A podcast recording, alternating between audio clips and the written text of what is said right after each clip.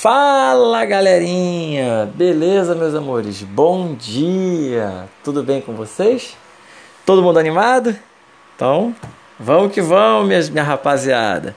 Hoje nós vamos falar sobre diversidade de biomas no mundo. Então, estou deixando esse podcast aí. Nós temos a nossa chamada no Zoom para tirar as dúvidas, né?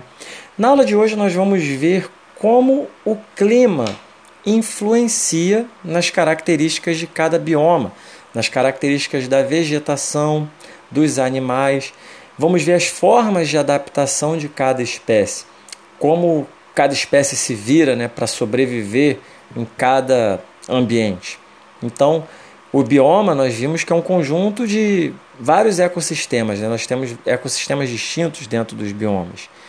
E aí, é, hoje nós vamos falar sobre os principais biomas do mundo. Você pode baixar o planejamento aí, você que já baixou, acompanhar na primeira página. Coloquei para vocês um, um planisfério, né, um mapa do mundo com os principais biomas aí.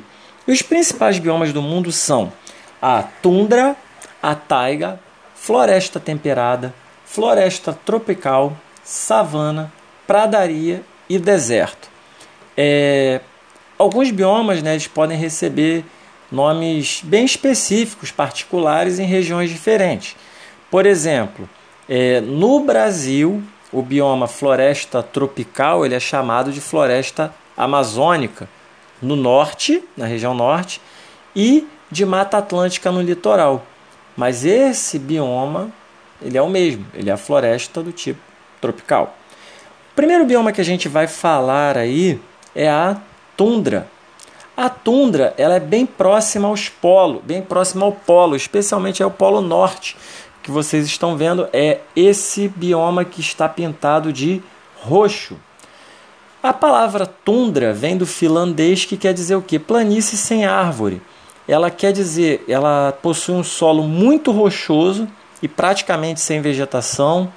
É, como ela é uma planície, tem um relevo bem plano com algumas colinas e de repente algumas montanhas, mas geralmente é um relevo de planície, correto? É, em sua vegetação, como nós falamos, né, o seu solo possui pouca vegetação, é mais, são mais plantas rasteiras, musgos, alguns arbustos. Não temos árvores devido ao que? Ao clima, ao clima bem adverso da tundra. O clima da tundra ele tem vegetação, é, temperaturas muito baixas, ventos constantes, fortes e poucas chuvas. O inverno na tundra ele é muito longo, rigoroso. Ele é chamado de inverno escuro, né? Por mais de eu tenho encontro neve nesses ambientes em mais de seis meses do ano. Ele tem um verão muito curto. E aí que entra o barato, né? Diante desse dessa predominância do inverno, desse clima frio, de neve, os animais eles vão se adaptar a essas diversas condições extremas de frio, né? Então, muitas espécies migram, fogem dali durante o inverno, permanecem na tundra só no verão. Outras espécies vão possuir patas felpudas, pelagem grossa, uma reserva de gordura. Para quê? Para se proteger do frio, para poder concentrar o calor no corpo. A gordura ela vai funcionar, a gordura e o pelo, né, como uma espécie de cobertor que vai manter o ser aquecido, o animal aquecido ali, né? Então, olha as adaptações, as características que sofreram sim influências, foram selecionadas pelo meio ambiente, né? As adaptações que os organismos tiveram que fazer, né? E a gente vai ter na tundra animais bem específicos que são encontrados ali naquele ambiente. Por exemplo, a raposa do Ártico, a coruja das neves, o boi almiscarado, esse boizinho bonito que tem no livro de vocês, que ele parece até um búfalo, né? Ele é tão bonitinho. E temos também o urso polar, que vive nessa região de tundra. Então você pode comparar a imagem que você tem no seu livro, na, no capítulo que fala sobre os biomas do mundo. Deixa até tio Jean olhar aqui para falar a página certinha para vocês.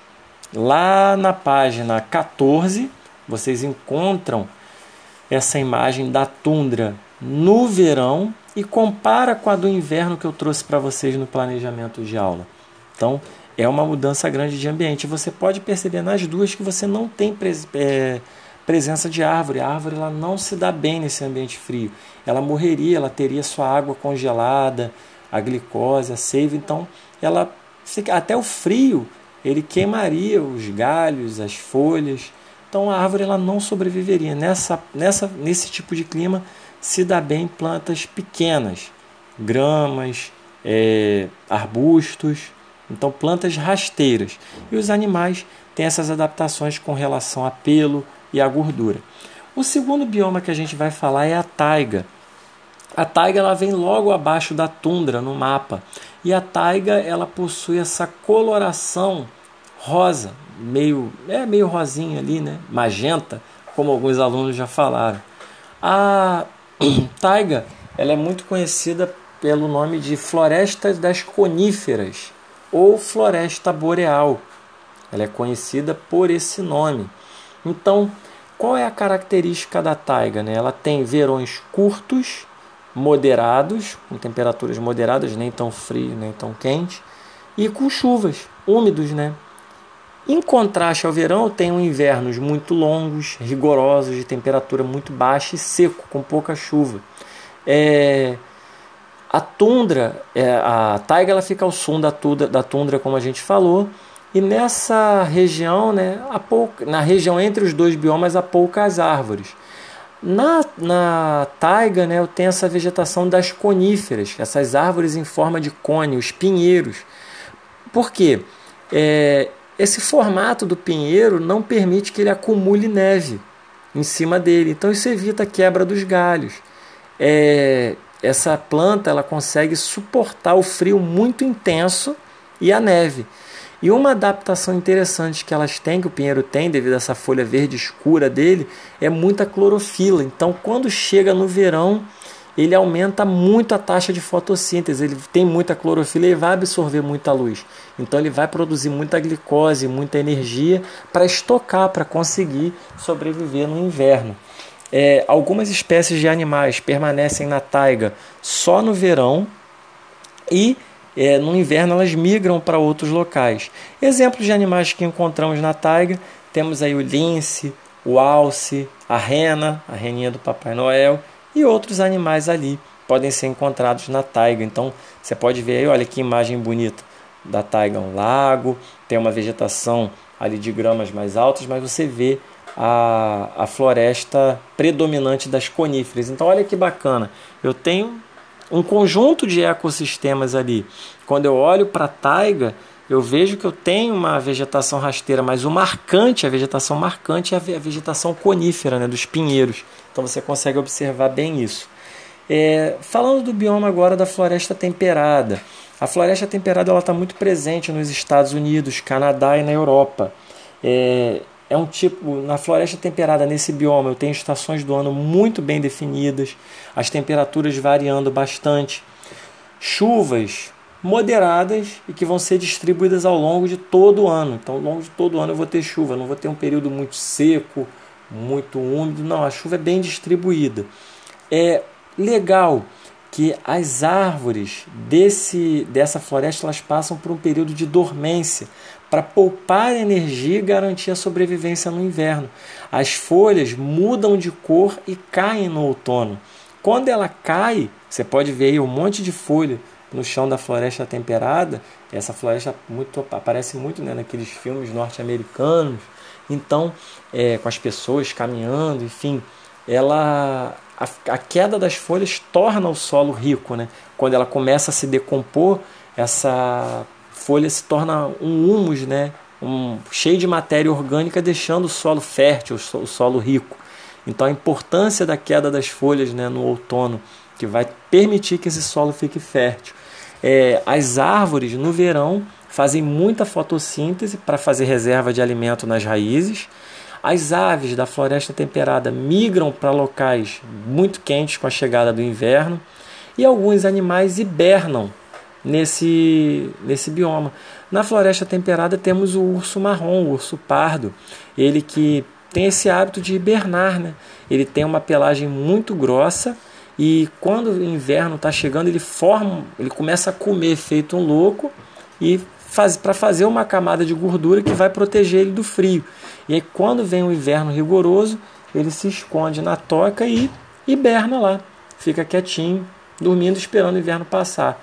Quando o inverno passa, ele levanta, claro, bem mais magrinho, que o corpo consumiu aquela gordura, e sai comendo tudo pela frente. Exemplos de animais encontrados. Aí nós temos os esquilos, os ursos, como falei, os veados estão presentes na floresta temperada. Quando o clima fica quente novamente, as aves retornam.